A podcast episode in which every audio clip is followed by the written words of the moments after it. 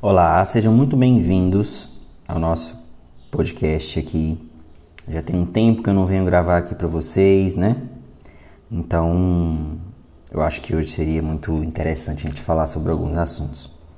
Eu vi recentemente na internet algumas pessoas postando que foram na primeira vez com psicólogo, sabe? E não gostou muito. É, outras falando que, ah, eu fui, mas o psicólogo ficou só me escutando, não falou nada e no final mandou eu refletir. E isso, infelizmente, é algo muito chato, porque ainda existem profissionais que trabalham dessa forma mais, vamos falar assim, medieval, sabe? Antiga e sem nexo nenhum. Mas vamos falar um pouco mais sobre isso.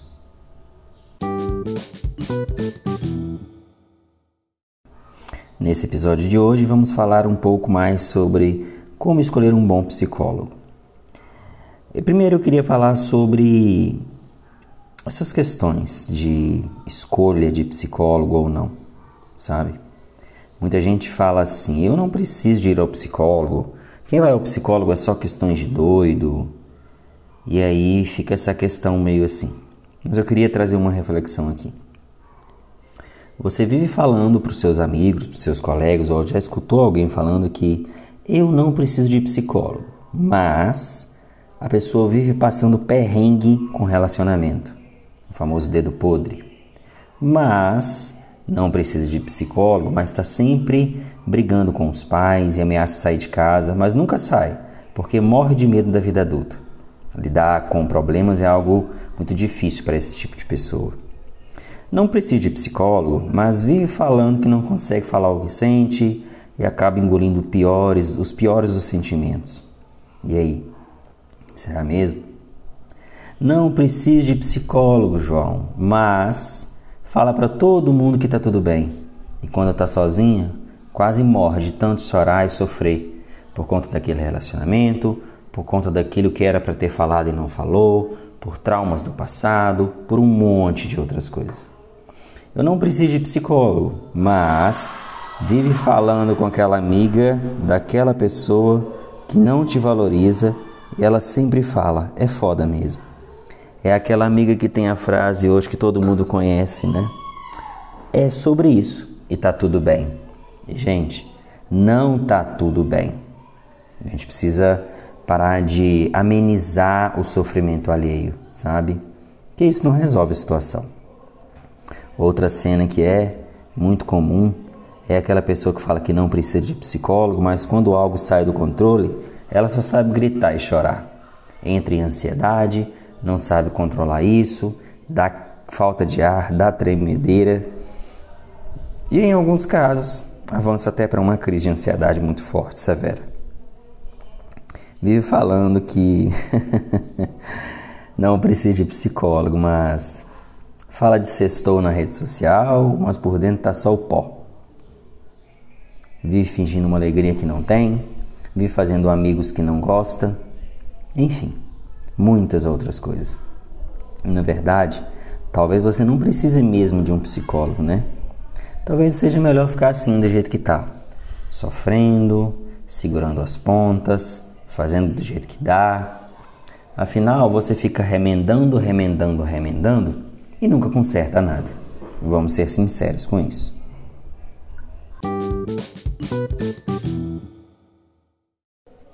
Mais uma coisa que é muito, mas muito importante falar com vocês. São os três mitos que a grande parte da nossa população tem sobre o que, que o psicólogo faz. Então eu quero trazer aqui alguns pontos principais, na verdade são três pontos que eu quis fazer para ficar de forma mais simples e didática, tá bom? Uma coisa importante: muitas pessoas, gente, muitas pessoas acham que ir ao psicólogo não é algo normal ou comum. E pensando nisso, vou falar o que eu sempre escuto, tá? O primeiro deles é que psicólogo é coisa de doido. E não, gente, psicólogo não é coisa de doido. Essa ideia de que psicologia é para doido foi algo criado no meio da sociedade que não sabe muito bem o que o profissional faz. E a culpa disso não é da sociedade, é da própria psicologia. que fica falando sobre termo técnico e um monte de baboseira que ninguém entende. Falar da psicologia real de forma prática e clara é um desafio para muitos profissionais. Mas explicando aqui, a psicologia clínica, né, pela, pela qual eu trabalho, nós temos o objetivo de cuidar das questões emocionais e das suas relações no dia a dia. Então vamos trabalhar relacionamentos que você tem com os outros, mas principalmente o relacionamento que você tem com você mesmo. O segundo ponto, que também é muito falado, é que as pessoas acham que quem vai na terapia, né, quem busca terapia é gente fraca. e muito pelo contrário. O processo de fazer terapia é um sinal de que você está em busca de autoconhecimento, de mais poder, de mais conhecimento. Se vocês não estão sabendo disso, quem tem conhecimento tem poder, e quem tem poder tem liberdade. E para solucionar problemas do seu dia a dia é preciso ter conhecimento. Então, nós buscamos desenvolver ali habilidades e conhecimentos sobre você mesmo, a fim de melhorar o seu modo de vida. O terceiro ponto é a dúvida que as pessoas têm de quando é que eu sei que preciso ir ao psicólogo. Isso é uma coisa muito interessante. Essa é uma pergunta que depende muito de como você se sente. Mas acima de tudo, é bom deixar claro que você não precisa estar com algum transtorno emocional ou alguma questão psicológica para buscar um psicólogo. Calma, não é assim. Muitas pessoas, por exemplo, que eu já atendi hoje em dia, vão à terapia a fim de crescer profissionalmente, ou perder a timidez, ou até mesmo criar habilidades para se destacar em seus relacionamentos, trabalho e até mesmo na família. Resumindo, você não precisa estar passando por uma situação difícil para procurar um psicólogo. Trabalhamos com questões de dificuldade emocional, mas também Trabalhamos com pessoas que querem desenvolver habilidades em sua família, relacionamento ou trabalho, como eu disse anteriormente. A ideia é que você entenda que se você estiver com, vamos dizer assim, no campo do negativo, né? Que é precisando de uma ajuda, que é precisando organizar algumas coisas, a psicologia te ajuda. Mas se você estiver buscando algo mais do positivo, que é adquirir uma habilidade, a psicologia também te ajuda. O que não dá é para a gente ficar parado, reclamando de tudo e todos e querendo achar um culpado em busca de não resolver nada. Porque quem acha o culpado não acha solução, só acha alguém para punir. E muitas vezes essa punição não serve para nada.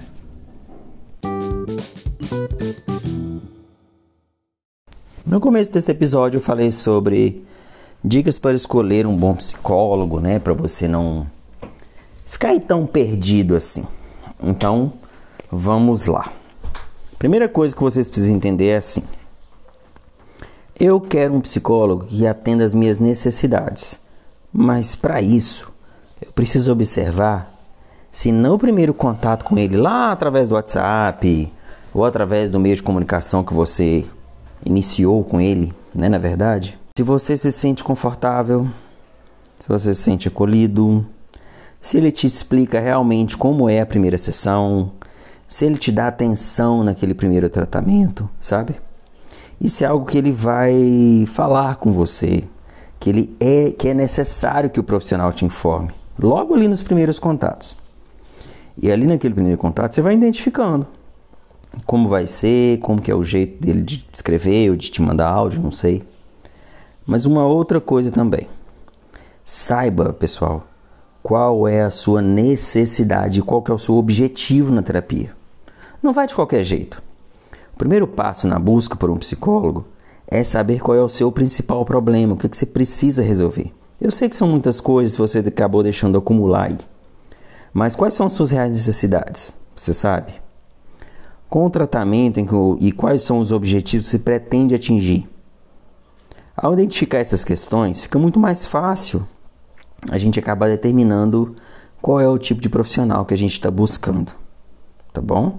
Segundo ponto é: nunca, pelo amor de Deus, nunca vá a um psicólogo sem indicação, sem referência. Ah, João, mas eu não conheço ninguém que foi ao psicólogo. Tudo bem, então procure no online. Procure na rede social, procure em plataformas que ofereçam atendimento online, por exemplo, mas busque as referências. Embora né, eu, sei, eu sei que cada experiência seja única e particular, referências sempre são bem-vindas. Buscar uma recomendação com um amigo ou parente que já fez ou faz terapia pode servir para você de base para quem busca um bom profissional. Grupos em redes sociais também pode ser um canal muito relevante, como eu disse.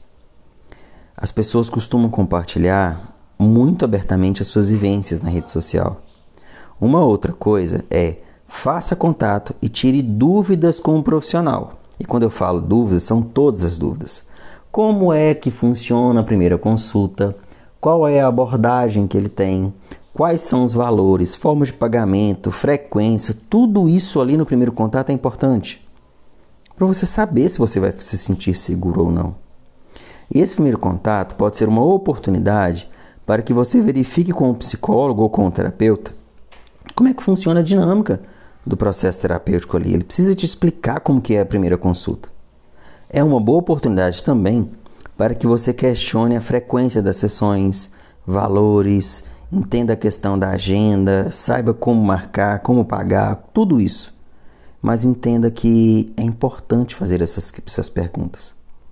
Mas se João, se eu não gostar do profissional, né? Muita gente me perguntou isso essa semana no, no Instagram, sabe? Se mesmo depois de ter feito uma pesquisa cuidadosa, entendido suas necessidades, reconhecido seu problema, é, conseguido as indicações, enfim, escolhido um psicólogo que se encaixava naquilo que você buscava e nas sessões não fluíram como você gostaria e você sentiu que não estava conseguindo chegar mais próximo do seu objetivo, calma, não se desespere. Respira, fica à vontade para interromper o seu tratamento e buscar um novo profissional. Afinal, tem vezes que a gente não acerta de primeira e tá tudo bem. Mas entenda e ponha um objetivo na sua vida. A partir de hoje, que você se coloque como prioridade. Porque se você está bem com você, a chance de estar bem com as outras pessoas à sua volta é muito melhor. Então vale lembrar que nada acontece de um dia para o outro, e a terapia é um tratamento que requer paciência pois os resultados só aparecem após um certo tempo. Uma dica sobre esse pós certo tempo que eu estou falando.